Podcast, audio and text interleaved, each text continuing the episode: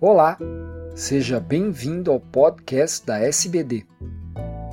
Eu sou Fernando Valente, professor da Faculdade de Medicina do ABC e editor do podcast. Esses programas contam com a participação de grandes diabetologistas brasileiros. Nessa edição, ouviremos dados da relação entre BCAAs e resistência à insulina.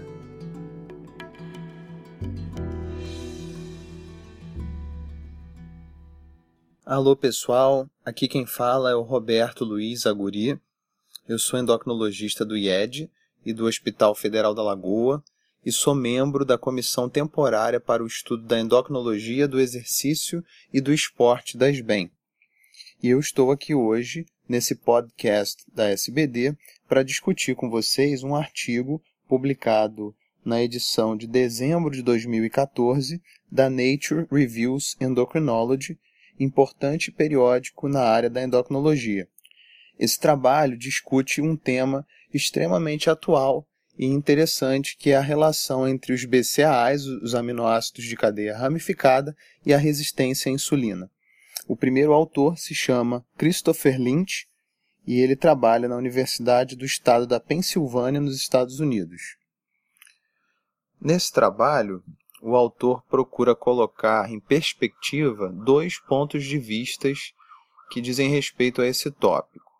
De um lado, a linha de raciocínio que defende que a relação entre BCAAs e resistência à insulina é apenas uma relação de associação.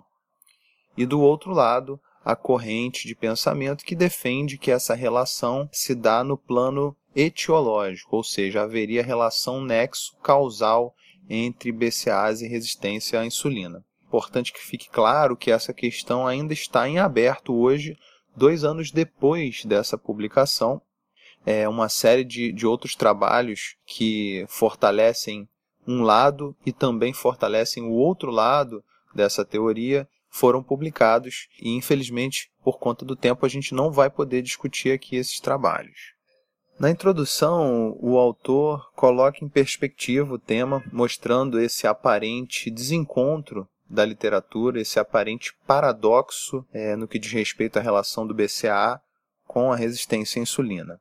É, e em seguida ele vai é, dissecar cada um dos pontos de vista, começando pela corrente de raciocínio que defende é, haver apenas uma relação de associação entre BCA e resistência à insulina. Essa teoria tem como suporte uma série de, de achados interessantes, a começar pelo fato de que é, dietas que são naturalmente ricas em BCAA e até mesmo a suplementação ativa com BCAA, ela está associada a uma chance menor de desenvolvimento é, de diabetes tipo 2, resistência à insulina, obesidade e doenças metabólicas. O motivo para isso provavelmente está relacionado aos seguintes pontos. Primeiro, o BCAA ele é capaz de estimular centros hipotalâmicos e induzir saciedade, como qualquer aminoácido. Além disso, o BCAA, é, quando viaja pelo trato digestório, ele é capaz de estimular a produção e a secreção de GLP-1, de grelina e até mesmo de leptina, peptídeos esses que estão associados com um melhor perfil metabólico.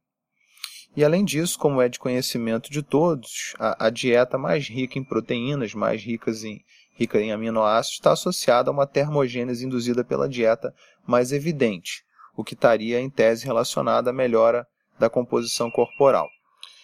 A outra corrente de raciocínio, ela coloca, alega que isso tudo baseado em evidência, que existe uma correlação entre níveis séricos mais elevados de BCAA e um risco de desenvolvimento de diabetes no futuro. Seria é, o nível sérico elevado de BCAA, tanto em modelos animais quanto em modelos humanos, um preditor independente é, de risco para síndrome metabólica e até mesmo doença cardiovascular. Do ponto de vista fisiopatológico, a ideia é de que o BCAA ele estimula o complexo 1 da mTOR.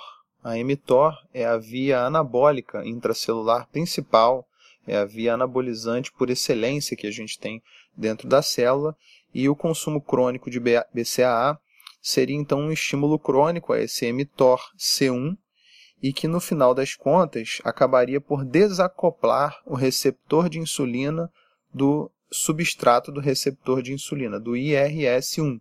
É, no entanto, vale lembrar que a gente tem dois grandes argumentos contra essa teoria. O primeiro deles é o fato de que a atividade física, que é o grande estímulo ao mTOR, é, mesmo quando aplicada no longo prazo nos indivíduos, ela está associada a uma diminuição na incidência de diabetes tipo 2 e não a um aumento.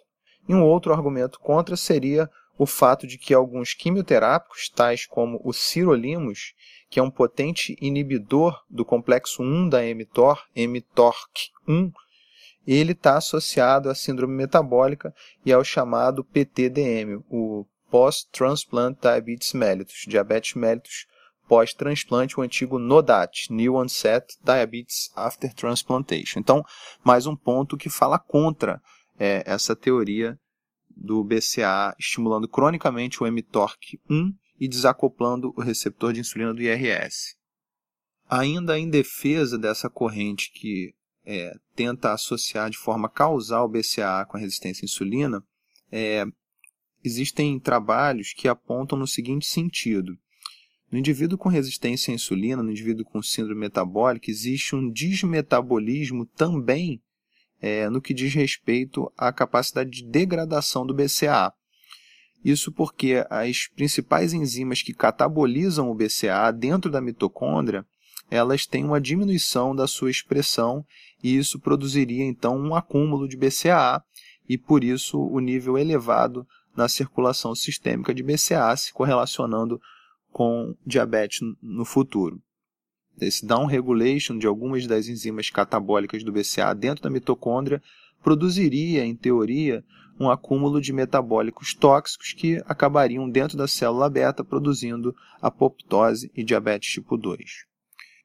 Então, pessoal, em conclusão, a gente pode entender que no momento existe uma dicotomia no raciocínio, no pensamento é, no que diz respeito à relação do BCAA com a resistência à insulina.